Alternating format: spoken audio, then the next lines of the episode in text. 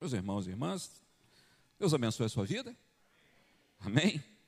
É, feliz de estar aqui. Realmente, a Helenira tá, comentou né, que nós estivemos aqui no final do ano passado e estivemos mesmo. Só que nós, eu não cheguei a vir aqui no templo. Né, nós tivemos um encontro com os pastores, foi na, no antigo espaço, não é? E foi rápido, eu não tive aqui. A última vez que eu entrei, ainda estava funcionando como estacionamento aqui. Foi a última vez que eu preguei, ainda foi no outro templo. Faz um tempinho, né? Faz um tempinho. É. Eu louvo a Deus, meus irmãos, porque esse sonho do, de, desse espaço aqui já é bem. Eu me lembro que eu era diácono ainda do pastor Ângelo, era diácono dele. E ele já falava de comprar esse espaço, de levantar um templo aqui, de trazer a igreja para um, para um outro espaço é dentro daquilo que Deus colocou no coração dele, direcionou. Você vê. Só que eu sou pastor já tem 20 anos, 20, enfim, por aí, né? Mais de 20. Então, quer dizer, tem 25 que só está aqui, né? Vai fazer agora, né? Então. Então, tem mais ou menos isso aí que ele já vem falando desse projeto aqui, dessa ideia. E Deus é Deus que honra projetos, Deus é Deus que honra aqueles projetos que nós colocamos diante dele em conformidade com a vontade dele. Amém, igreja? Agradeço sinceramente e, e as orações dos irmãos e das irmãs. É, passamos aí uma fase bem difícil no, no, nesse mesmo período do ano passado, completou agora um ano, não é? Fez no mês de, de junho. E meu sogro também, no mesmo período, aqui em Juiz de Fora, ele e minha sogra internaram, ficaram na mesma condição da Tatiana, entubados foi então foi assim, foi muita coisa acontecendo ao mesmo tempo. Mas louvado seja Deus pelas orações. E pastor Ângelo, teve um dia muito especial que o senhor e a Rosali ligaram para mim. Foi no dia em que eu estava completando, estava fazendo um dia que eu estava internado. E foi o meu dia assim, de vale da sombra da morte. Aquele dia eu estava mal, muito angustiado. Vontade que eu tinha, meus irmãos. Pedro chegou, tinha chegado para ficar comigo, meu, meu rapaz. E Tatiana, alguns andares acima, entubada, sem poder fazer nada. A vontade que eu tinha era de arrancar aqueles negócios do meu braço, subir aquelas escadas correndo, tirar aqueles negócios da minha mulher lá de cima e levá-la para casa. Mas como?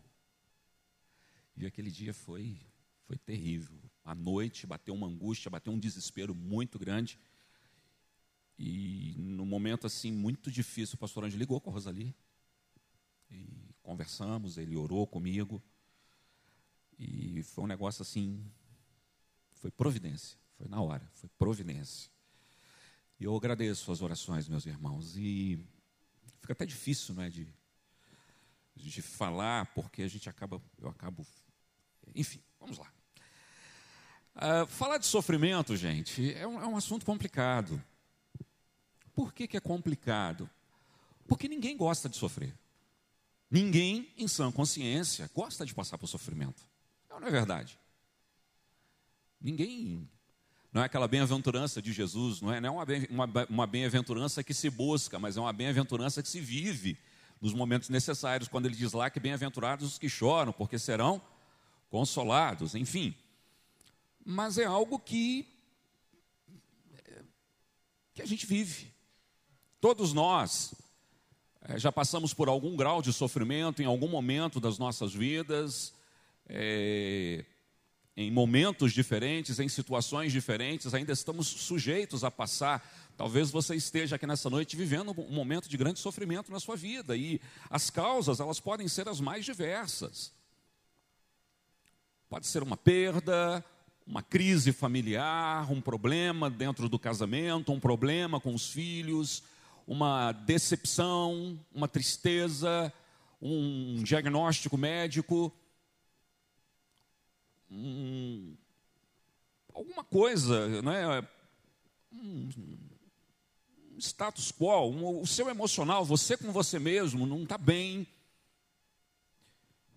Vivemos num, num mundo né, esses últimos anos aí de pandemia, esse tempo que nós temos vivido, né, graças a Deus agora ah, dentro de uma realidade um pouco diferente, mas foram tempos difíceis. para todos, de muitas incertezas, não é? Fecha tudo, abre tudo, fecha de novo, abre de novo, e muitas incertezas quanto ao cenário, as coisas, enfim. Sofrimento é uma realidade. Ah, o sofrimento é uma doutrina bíblica.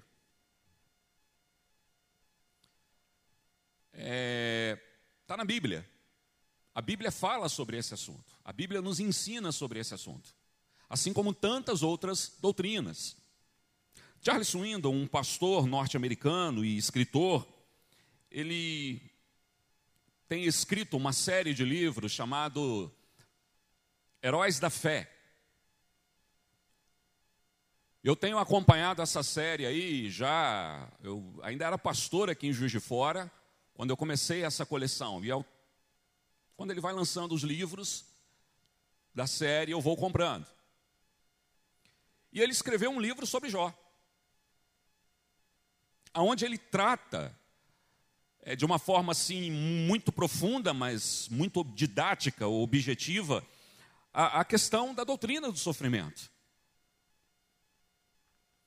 dessa questão que está aí. Desde que o pecado entrou no mundo, o sofrimento veio como consequência.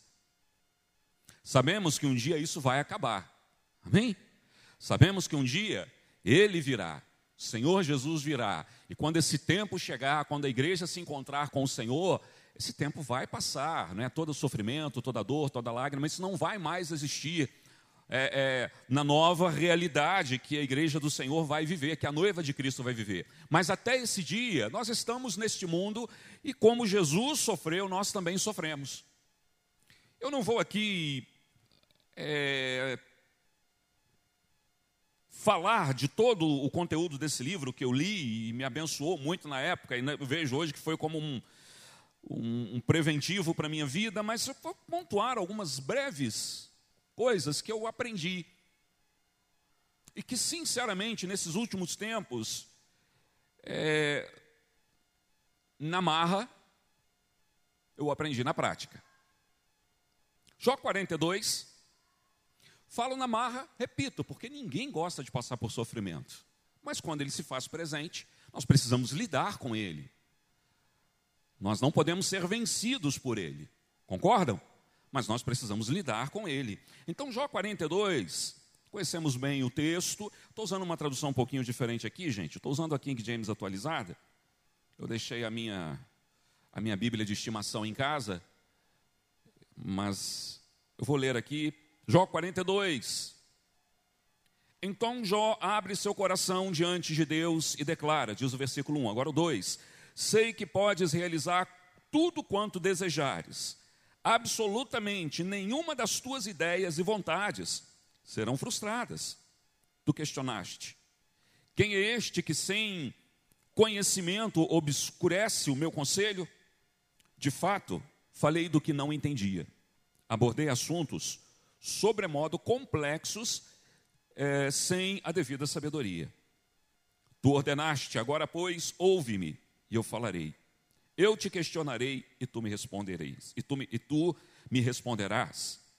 De fato, meus ouvidos já tinham ouvido a teu respeito, contudo, agora os meus olhos te contemplaram. Algumas traduções dizem, não é? Antes eu te conhecia de ouvir falar, mas agora o que? Os meus olhos te veem.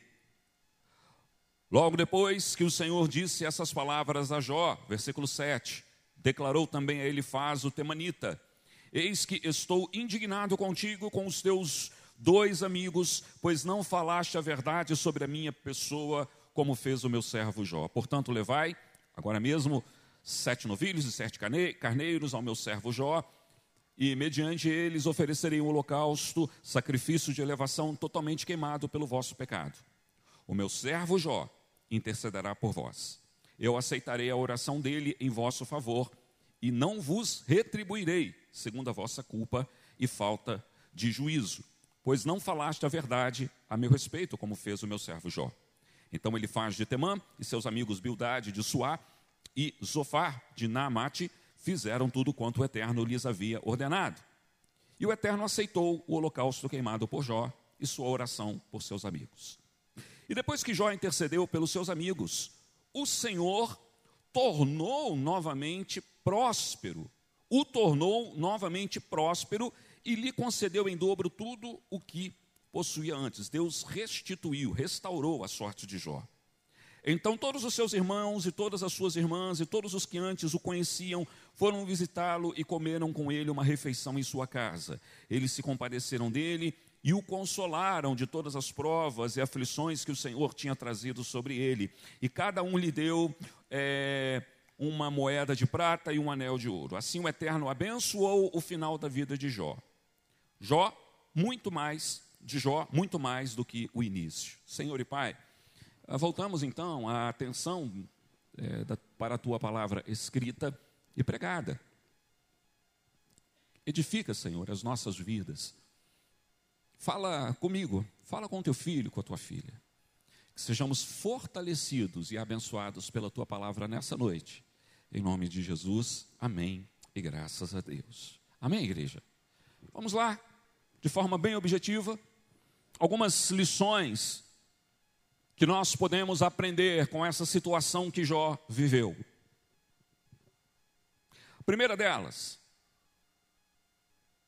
os planos de Deus estão além de nossa compreensão e são muito profundos para ser para serem explicados. Os planos de Deus estão além da nossa compreensão e são muito profundos para que nós possamos dimensionar e entender plenamente o que está acontecendo e o que ele está fazendo. Não é à toa que Paulo, em uma de suas declarações, ele disse: Quão profundas riquezas o saber e o conhecer de Deus, quão insondáveis seus juízos e seus caminhos. Gente, não dá para entender tudo que Deus faz.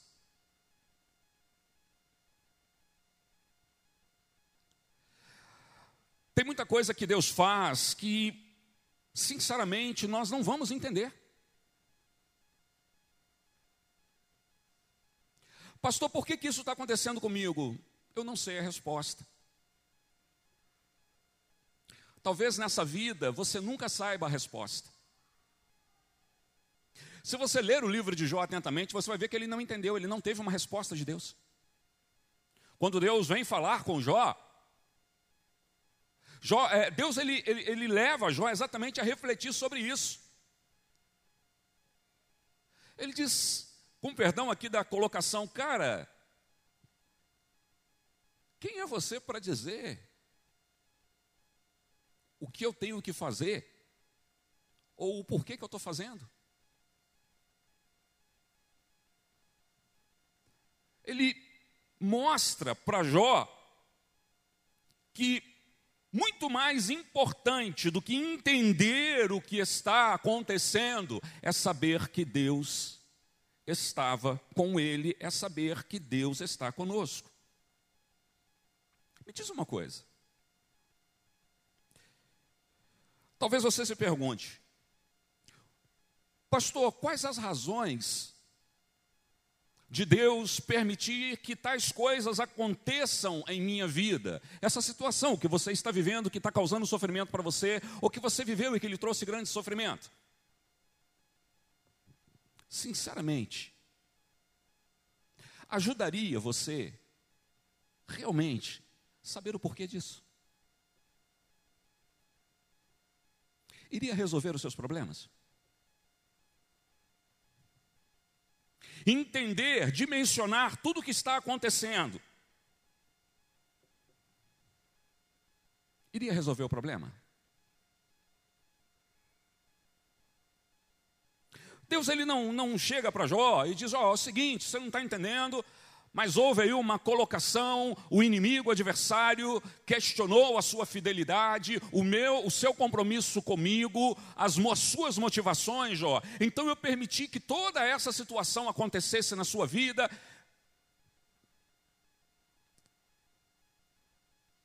Deus não fez isso. Nem tudo nós vamos entender, meus irmãos. Aí a gente cai lá em Deuteronômio 28, 28, né?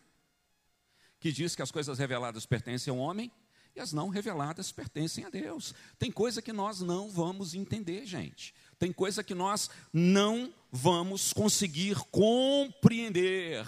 Meu irmão, minha irmã, as nossas limitações, elas não se aplicam a Deus. Ele não age como nós pensamos ou que ele deveria agir. Deus ele não trabalha em conformidade com o meu calendário, com o seu calendário, com a minha linha de pensamento, com a sua linha de pensamento.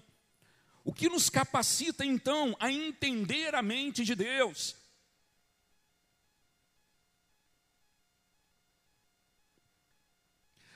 Pastor Tadeu, você entendeu o porquê disso tudo que aconteceu até agora? Não. Muitas coisas eu ainda não dimensionei. Algumas, né, o tempo vai passando, o Espírito Santo ele vai ministrando, vai mostrando, você vai entendendo algumas coisas, mas tem coisa que eu não, não entendo ainda e com toda certeza não vou entender. E para ser sincero, não tenho a pretensão de saber de tudo. Só para para pensar que o seu mestre e senhor sofreu. Se nem o próprio Filho de Deus foi poupado do sofrimento, por que, que nós seríamos?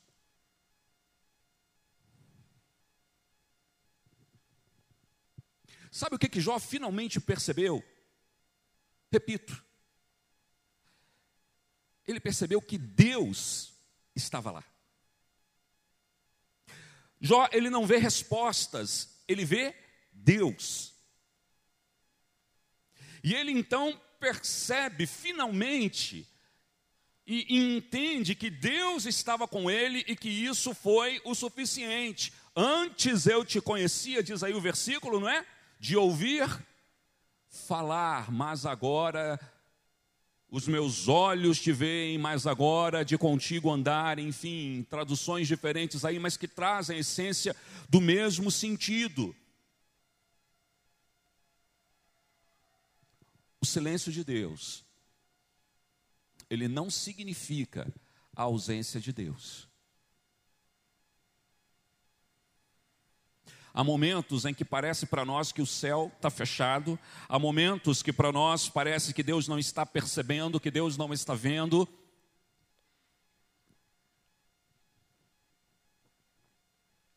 Tatiana, outro dia, brincando, ela, ela fez um comentário, né? ela fez uma colocação, ela disse, Tadeu, tem hora que né, a impressão que dá é que parece que diante disso tudo que aconteceu, parece que Deus deu uma distraída assim, opa, peraí, né?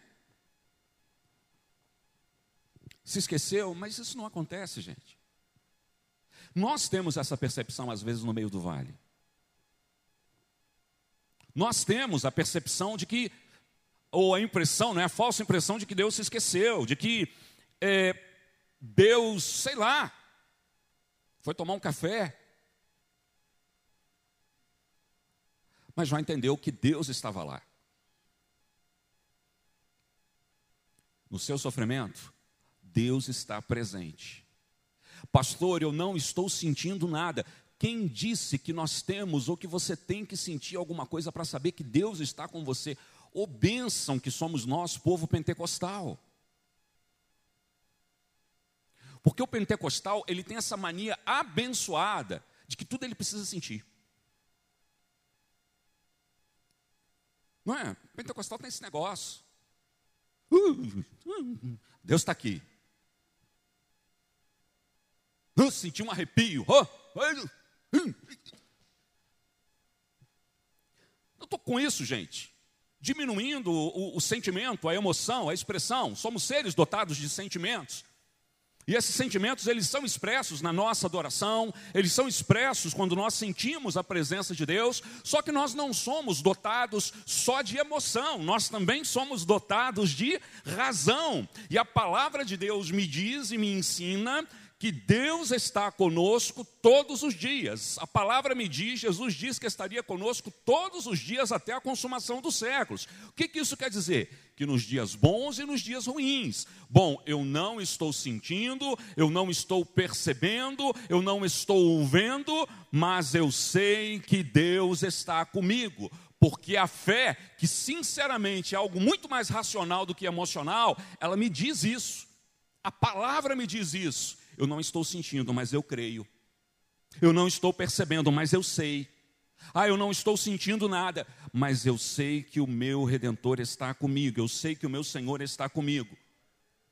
Meu irmão, minha irmã, Deus está com você. Deus, ele não vira as costas para nós em meio aos nossos sofrimentos.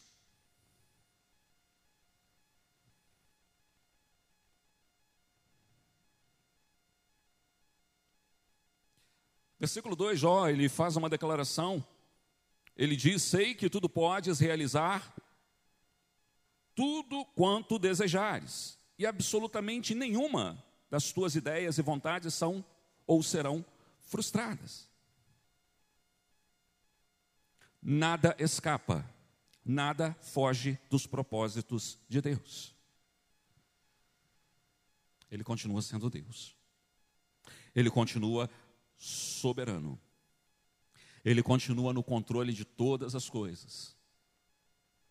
Ele continua no controle da sua vida. A sua vida não é porque você vive um momento de sofrimento da sua vida que ela está à mercê das circunstâncias, ela está à mercê da, da, do que está acontecendo, da vida, seja lá do que for, do inimigo, não a sua vida ela está debaixo do controle e da direção de Deus. Deus tem o controle de todas as coisas, Ele continua no controle da sua vida, na direção da sua vida. O que nos leva, meus irmãos, a uma outra valiosa lição. Humilhe-se diante da poderosa mão de Deus. Pastor, o que, é que eu posso fazer nessa situação? Renda-se a Deus, meu irmão. Renda-se a Deus, minha irmã. Jó diz no versículo 4: Agora, pois, né, tu ordenaste, agora, pois, ouve-me e eu falarei. Eu te questionarei e tu me responderei. De fato, meus ouvidos já tinham ouvido a teu respeito, contudo, agora os meus olhos te contemplam. Por essa razão, menosprezo a mim mesmo e me arrependo sinceramente no pó e na cinza. Jó, em alguns momentos, gente, da sua dor, ele se questionou, como todos nós fazemos. Senhor, por que, que isso está acontecendo? Mas eu não entendo. Os amigos de Jó levantando aquelas acusações contra ele, dizendo: Cara, você está aprontando, você está tirando comida aí do órfão e da viúva, você está fazendo coisa errada, por isso que você está sofrendo. E Jó, gente, mas eu não fiz nada. Eu tenho andado com a minha vida reta diante de Deus. Em alguns momentos ele diz: Eu queria tanto que o Senhor me respondesse. Eu queria tanto poder conversar com ele. Queria tanto que ele viesse para me explicar o que está acontecendo. Já fez isso? Eu já.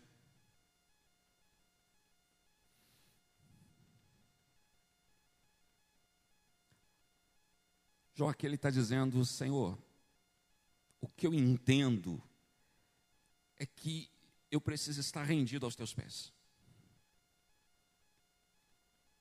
Não se humilhe diante de Deus depois que Ele tiver exaltado você. Humilhe-se. Pare de discutir com Deus. Recue, renda-se. Renda-se a Ele nessa noite. E sabe o que Ele vai fazer? Ele vai encher o seu coração de paz.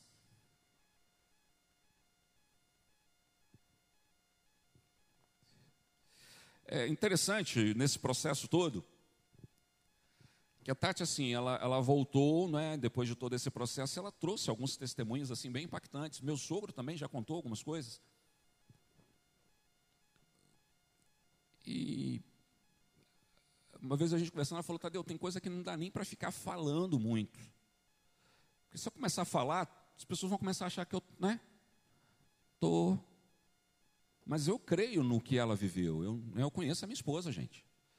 25 anos de casado. Fizemos agora, no mês de abril. O pastor Anjo estava lá, viu? Né? Participou das bodas.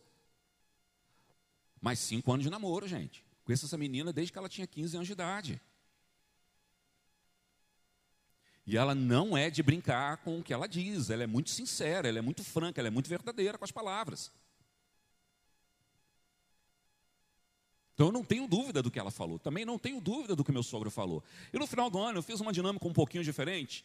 Esse ano nós fizemos né, o culto de virada de ano. E eu fiz o culto um pouquinho mais curto, por algumas razões.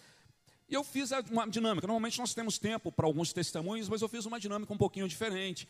Chamei a Tati, ela foi, deu o testemunho dela, contou algumas coisas né, de tudo que aconteceu. Meu sogro foi lá, contou o testemunho. E depois que eles falaram, né, falaram de coisas que aconteceram, que viram, que perceberam. Aí eu peguei o microfone e falei, gente, interessante, né? Se você perguntar assim, é, é, pastor Tadeu, o que, que você viu durante todo esse processo? Pastor Ângelo, não vi nada. Anjo falou. Ouviu a voz audível de Deus. Teve visão, revelação, teve. Tive nada, gente. O que, que você sentiu? Sentiu a presença de Deus de uma forma assim.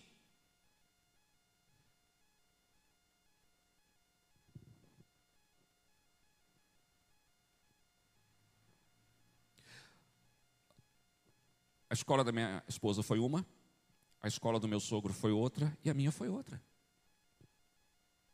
A minha escola foi a escola da dependência. A minha escola foi aquela onde Deus tratou de algumas carências na minha vida, tratou de algumas questões emocionais minha, no sentido de depender, de confiar, de crer, independente das circunstâncias. De viver aquele momento de desespero e angústia, como eu falei aqui, que um dia que o pastor Anjo ligou e a, e a, tia Rosa e, e oraram comigo, e, e, a partir daquele momento ali eu, eu parei, eu comecei a respirar, eu tomei fôlego e comecei a orar, a dizer: Senhor, eu, eu não, não sei, não entendo, não tenho. Eu estou aqui, minha esposa está nessa condição e as coisas não é, foram complicando, aí logo em seguida chega notícias de juiz de fora, meu sogro, minha sogra. Imagina a cabeça. Eu comecei a orar, falei, Senhor, eu não posso fazer nada não, Senhor. Ó, dá para mim não. Que, que eu posso fazer, Senhor, diante do quadro da minha esposa? Nada. Nem entrar para ver ela eu posso. O que, que eu posso fazer diante disso tudo que está acontecendo? Senhor, não tenho nada para fazer. A única coisa que eu tenho para fazer nesse momento é me render diante do Senhor e declarar o que a tua palavra diz: que ainda que eu ande pelo vale da sombra da morte, eu não temerei mal nenhum, porque tu estás comigo, a tua vara, teu cajado me consolam, me confortam, me protegem. Então, Senhor, eu vou confiar em ti dia após dia, meus irmãos. Era essa a minha oração de manhã, o tempo todo orando, Senhor. Vinha aquela angústia, Senhor, eu tenho que confiar, eu vou confiar, eu vou crer no Senhor. O Senhor está no controle de todas as coisas. Eu eu não sei o que vai acontecer daqui a um minuto, mas eu sei que o Senhor vai estar ali comigo. E assim foi, meus irmãos. Fui para casa, alguns dois dias antes dela ser estubada. Primeira noite, gente, cheguei em casa completamente fragilizado. Eu que já tenho esse físico de jogador de porrinha, né? de, de jogador de, de baralho. É, perdi uns 10 quilos, meus irmãos. Acho que eu tava, fiquei tão magro quando eu estava no meu casamento. Você não sabia eu estava. Para subir as escadas do prédio que eu moro foi uma dificuldade, eu quase que fui carregado. Fiquei mal. E a primeira noite, gente, foi dormir com a luz do banheiro acesa, pedir aos meus meninos, gente, não fecha a porta dos quartos, não. Aquela angústia, meus irmãos. Eu comecei a orar e falei, Senhor, o Senhor sabe como é que eu estou aqui. Meu Deus, me guarda, Senhor, me ajuda, me fortalece. Taca louvor no, no, no, no celular, né? Vamos, vamos adorar, vamos ouvir. E dia após dia, meus irmãos, foi nesse, nesse processo de me render e confiar. E sabe o que Deus fez? Por incrível que pareça, sabe que Ele encheu meu coração de paz? Gente, eu acho que eu nunca senti tanta paz na minha vida como eu senti naqueles dias.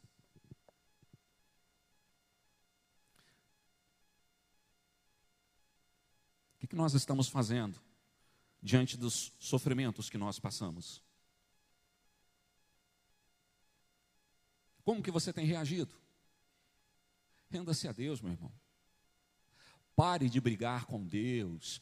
Pare de ficar tentando entender tudo. Pare de, mais Senhor, por quê, por quê, por quê? Senhor, eu não sei o porquê, nem sei se o Senhor vai me explicar algum dia o porquê, mas eu estou aqui me rendendo ao Senhor em confiança. Estou colocando as minhas, minha vida em tuas mãos. Sabe esses momentos que você não tem o que fazer? Está tudo assim.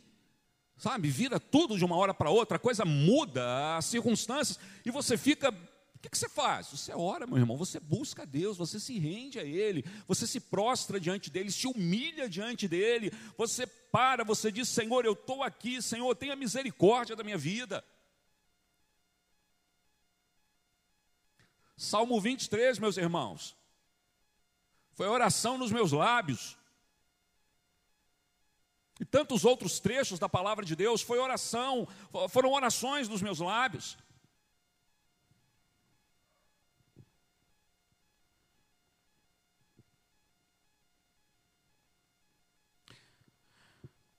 Deus ele cuida de Jó. Ele vem, ele trata de Jó. Jó ele é levado, não é? Mesmo, porque se você continuar é, é, a narrativa aqui, você vai ver que antes, né, o texto diz que os amigos de Jó, eles vêm até ele, Deus manda que eles procurem Jó, não é? Para que eles, para que Jó ore por eles, os abençoe. Ah, pastor, quando que foi isso? Quando estava tudo bem para Jó? Não. Quando ele ainda estava lá, no, naquela situação de sofrimento, de dor. E ali diz o texto que a sorte de Jó começou a ser mudada. Sabe, meus irmãos, em meio aos sofrimentos,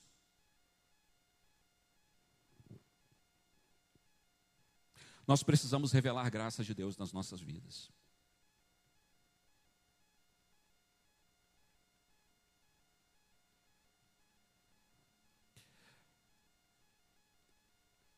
Eu nunca escrevi tanto como eu escrevi nesses dias que a gente passou esse processo. Comecei no dia seguinte, no hospital. Né, os, o primeiro texto, escrevi um textão longo, quando eu estava com a cabeça meio, né, muito confusa ainda, muita. Mas sempre para a família, para as pessoas, para a igreja, mandando, falando da situação, mas levando uma mensagem de graça para as pessoas. Mesmo no sofrimento, dizendo: olha, Deus, Ele, ele é Deus, Deus ele continua no controle, Deus ele é Deus que faz milagres. Eu revelo graça de Deus, quando eu professo uma confiança sincera em Deus. Quando mesmo em meio aos meus sofrimentos, eu tenho a capacidade de abrir a boca e dizer, mas sabe como é que é? Jesus está comigo. Nós tínhamos aqui no Milho Branco, quando eu pastorei a igreja aqui, nós tínhamos uma irmãzinha lá, e essa irmã, gente, pensa numa pessoa de sofrimento. Foi essa irmã. Casada, uma situação, o marido desviou, drogas. E um dia eu fui fazer uma visita, Tatiana e eu, a gente foi na casa dela fazer uma visita, meus irmãos, nós chegamos na casa. A casa não tinha porta, a casa não tinha janela. Tinha lá mal, mal umas duas panelinhas e um armáriozinho de madeira improvisado. A irmã cozinhando em fogão a lenha. E eu, minha irmã, o que, que é isso? Não, pastor, meu marido tirou tudo para poder vender e comprar drogas. Mas, e aí, minha irmã? Porque a gente fica assim, né? Não, pastor, está difícil, mas Jesus está comigo. E o que, que você fala para uma pessoa assim? Você glorifica a Deus junto, né? Não, está difícil. Não estou aqui, gente, é, é, pregando, por favor, me ouça, que nós temos que nos acomodar a algumas circunstâncias nas nossas vidas, que a gente tem que se. Estou falando de um, de um, princípio nas nossas vidas, estou falando de uma atitude, de, de saber, de, de entender que Deus está comigo e que essa graça de Deus na minha vida, ela acaba e pode impactar a vida de outras pessoas.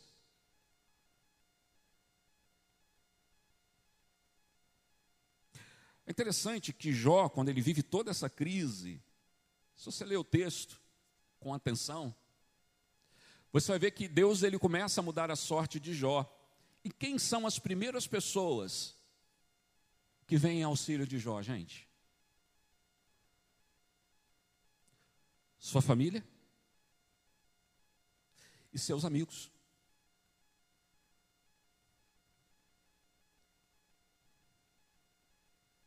Interessante isso.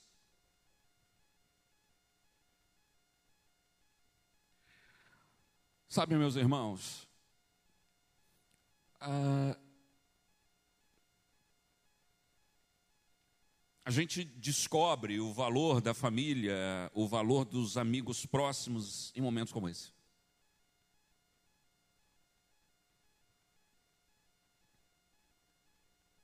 Minha irmã está aqui, minha outra irmã em Vila Velha,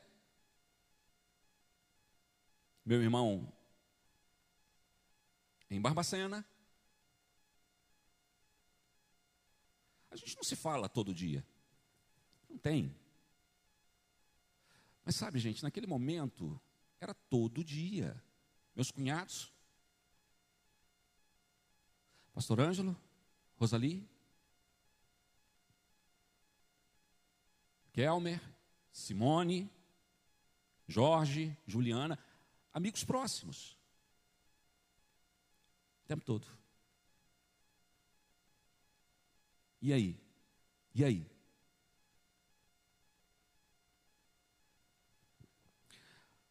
Sabe, meus irmãos, uh, nós precisamos entender o valor disso nas nossas vidas.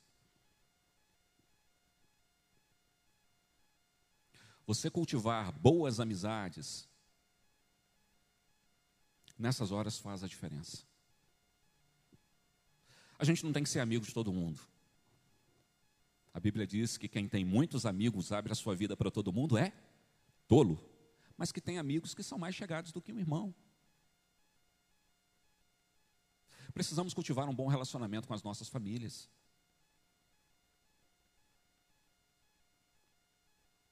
Porque sabe, gente, na hora que a situação espreme, são essas pessoas com quem nós podemos contar. Minha mãe que está aqui, gente, ela não ficou sabendo durante o processo do que aconteceu conosco. Ela não ficou sabendo, do, mas é uma coisa impressionante, gente. A gente se falava, meu filho, estou orando tanto por você e pela Tatiana nesses dias. Vocês estão bem? Fica até difícil, né? Vocês estão bem? Não, não, tô, assim, eu estou preocupado, estou orando por você. E ela falava uns negócios assim, gente, parecia que ela estava sabendo de tudo que estava acontecendo, assim, preto no branco, sabe? Nítido.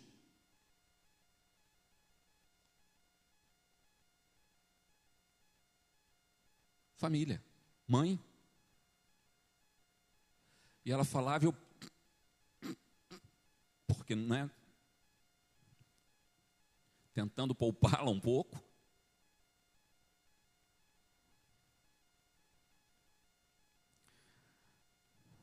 Eu não sei como que você está hoje. Sabe, em tudo isso que você está passando. Pastor, eu estou sozinho. Pense um pouquinho. Por que, que você está sozinho então? Por que, que você está sozinha? Você tem amigos, amigas de verdade? Você busca ter um bom convívio com a sua família? Estou dizendo que a gente tem que ficar o tempo todo um na casa do outro, não, gente. Já extrapolei da mensagem aqui, já estou falando, né? Não estou falando que a gente, a gente tem que viver um dia na, na, sabe? Mas ter um bom relacionamento, um convívio amigável. Aquilo que está nas nossas mãos, a gente deve fazer. Porque na hora da dor, meus irmãos, na hora do sofrimento, são com essas pessoas que nós vamos contar. São elas o instrumento que Deus coloca nas nossas vidas para nos ajudar. Deus, tinha muita coisa aqui para falar, mas Deus ele muda a sorte de Jó. O que, que eu aprendo aqui? Como uma última liçãozinha para nós aqui nessa noite. Que todo sofrimento nas nossas vidas, eles têm tempo determinado. Estamos isentos de passar por, por aflições, passar por sofrimentos, dificuldades? Não. Estamos isentos das provações, das lutas? Mas todo deserto tem um tempo determinado. Todo sofrimento, toda dor, uma hora chega ao seu final. Pastor, isso parece que isso nunca vai acabar, é uma eternidade. Quando a gente está sofrendo, não é? É? é? aquela sensação, parece que os segundos são minutos, que os minutos são horas, que as horas são dias, que os dias são meses. Isso, Deus, nunca vai acabar. Acaba. Fala para essa pessoa que está do seu lado, diga para ela, vai acabar. Vai acabar. Ah, pastor, vai, vai. Uma hora acaba, gente. Uma hora o sofrimento passa, uma hora a dificuldade passa, uma hora vem o testemunho. Uma hora a coisa segue em frente, a vida segue em frente. E aquilo fica na história, fica na lembrança, com os aprendizados, com as lições, com aquilo que nós aprendemos e trazemos né, para a nossa vida, é, é para o nosso dia a dia, enfim. Vai passar. Vai acabar. Uma hora, isso passa. O tempo de Jó sofrer passou. O seu tempo vai passar. A Bíblia não diz para nós quanto tempo foi né, esse, esse período que Jó viveu. Não nos diz se foi um mês, se foi dois meses, se foi um ano, dois anos, não, não sabemos. Talvez para nos ensinar aqui que não importa o tempo. O que importa é que uma hora isso passa. Uma hora Deus se revela uma hora nós vemos o milagre, a situação mudar.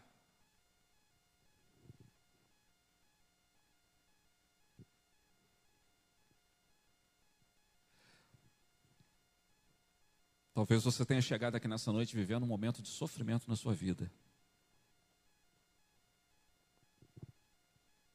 Pastor, não sei nem o que eu vim fazer aqui nessa noite. Agora você está entendendo o porquê, né? Talvez hoje você passe e esteja vivendo um tempo de sofrimento na sua vida. Pastor, Deus se esqueceu de mim. Silêncio de Deus não significa ausência de Deus.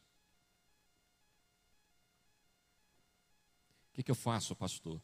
Se rende a Deus nessa noite, meu irmão. Se rende a Deus nessa noite, minha irmã. Ah, o Espírito Santo, ele, sabe, ele vai trazer paz ao seu coração hoje, ele vai confortar você, ele vai consolar você. Talvez Deus não livre você do sofrimento, mas ele livra você no sofrimento, como diz um pastor conhecido aí.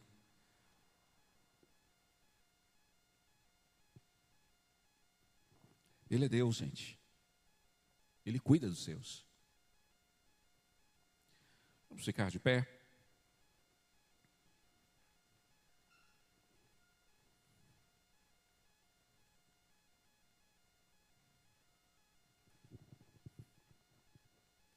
Ah, pastor, mas por quê? De todo esse sofrimento na sua vida, por que que Tati viveu isso tudo? Meu sogro, minha sogra, por, por, que, que o Senhor levou a irmã Ana? Por que, que Deus levou? Gente, hum,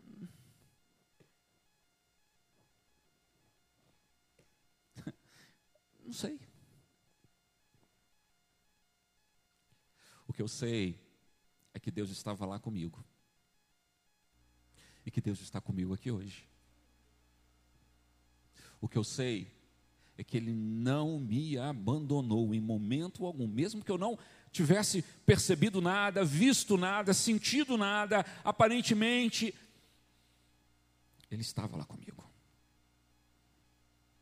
me carregando, gente. Eu olho para trás hoje e digo, gente, se não fosse Deus na minha vida. Se não fosse Deus na minha vida, acho que a minha mulher estava aqui hoje, eu estava morto.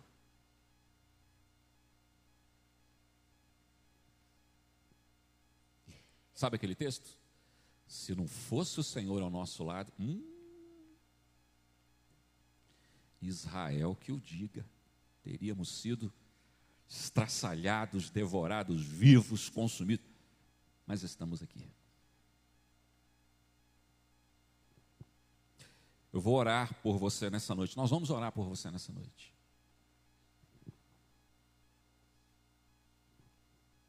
Chegou aqui com um grande sofrimento na sua vida? Não tem como eu medir isso, gente. Talvez aquilo que para mim não é sofrimento, para você é sofrimento. Aquilo que talvez você olhe e você diga, nossa, pastor, mas isso é motivo para você sofrer? É. E aí alguém olha para você, mas isso é motivo para você ficar sofrendo? Porque tem gente que é assim, né? Tem gente que falta essa graça, essa compaixão, essa misericórdia. Não, mas você está sofrendo por isso? Oh, tá. Está sofrendo. Então eu não estou aqui para medir. Mas eu estou aqui para orar. Pastor, estou passando por um sofrimento na minha vida. Pois o convite do Espírito Santo nessa noite é para que você se renda ao Senhor. Para que você se humilhe diante de Deus. Para que você reconheça e diga: Senhor, olha, para mim essa situação não dá, eu não tenho forças para carregar esse negócio sozinho, eu tô, é, tá difícil, Senhor, eu não tô conseguindo, Senhor, eu tô tentando resolver, eu tô tentando entender. E a conclusão que eu chego nessa noite é que não adianta eu querer ficar entendendo, querer é, entender tudo, não adianta querer eu ficar, é, eu querer ficar é, é, achando resposta para tudo. Eu entendo nessa noite que o que eu preciso fazer é confiar no Senhor, é descansar nos braços do Senhor. Se renda a Deus nessa noite. Já pensou em fazer isso? Em se render a Deus? Dizer, Senhor, está aqui, ó. Eu não posso fazer? Não tem nada acessível para mim nessa situação. Então, se não tem recursos para mim, eu me rendo ao Senhor. Feche os seus olhos, curve a sua cabeça. que eu posso fazer por você nessa noite? Eu posso fazer uma oração. Mas o que é isso diante do meu sofrimento? Talvez seja a resposta nessa noite. Talvez seja o início de um processo na sua vida de restauração, o início de um processo de cura, de restauração, assim como foi na vida de Jó. Talvez seja um fortalecimento, uma capacitação.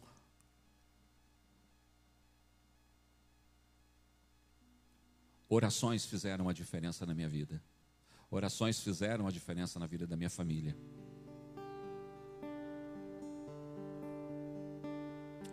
Poxa, pastor, eu não tenho um amigo, eu não tenho uma amiga, eu estou sozinho, eu estou sozinha. Tá não.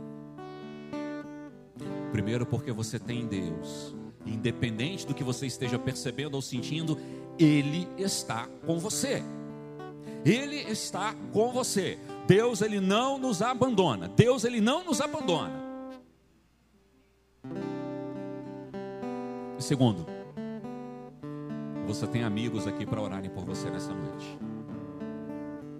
Você tem pessoas que olham que se importam com a sua vida. Se você diz assim, pastor, eu preciso de oração, porque eu estou sofrendo. Eu entendo nessa noite que eu preciso me render diante de Deus, que eu preciso, sabe, da ajuda dEle. Eu preciso parar de tentar fazer alguma coisa e nessa situação e nesse contexto e preciso confiar em Deus. Ore por mim. Vem aqui na frente para mim, para os pastores, mas para você.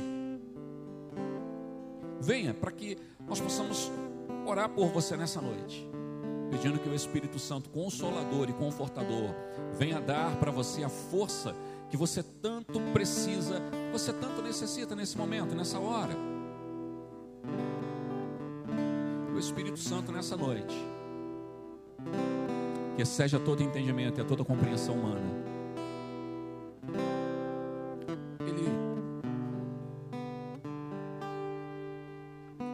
trazer a paz que você precisa, sabe? Às vezes o que nós precisamos não é da resposta, mas é da paz de Deus que excede a todo entendimento. Às vezes não é aquela solução, mas é simplesmente saber que o Todo-Poderoso está conosco, que o Consolador, o Consolador, se faz presente nessas horas. É saber que Deus ainda fala com você. Sabe? Deus te trouxe aqui nessa noite, Deus me trouxe aqui nessa noite, olha isso. Para te falar isso. E Ele está aqui entre nós.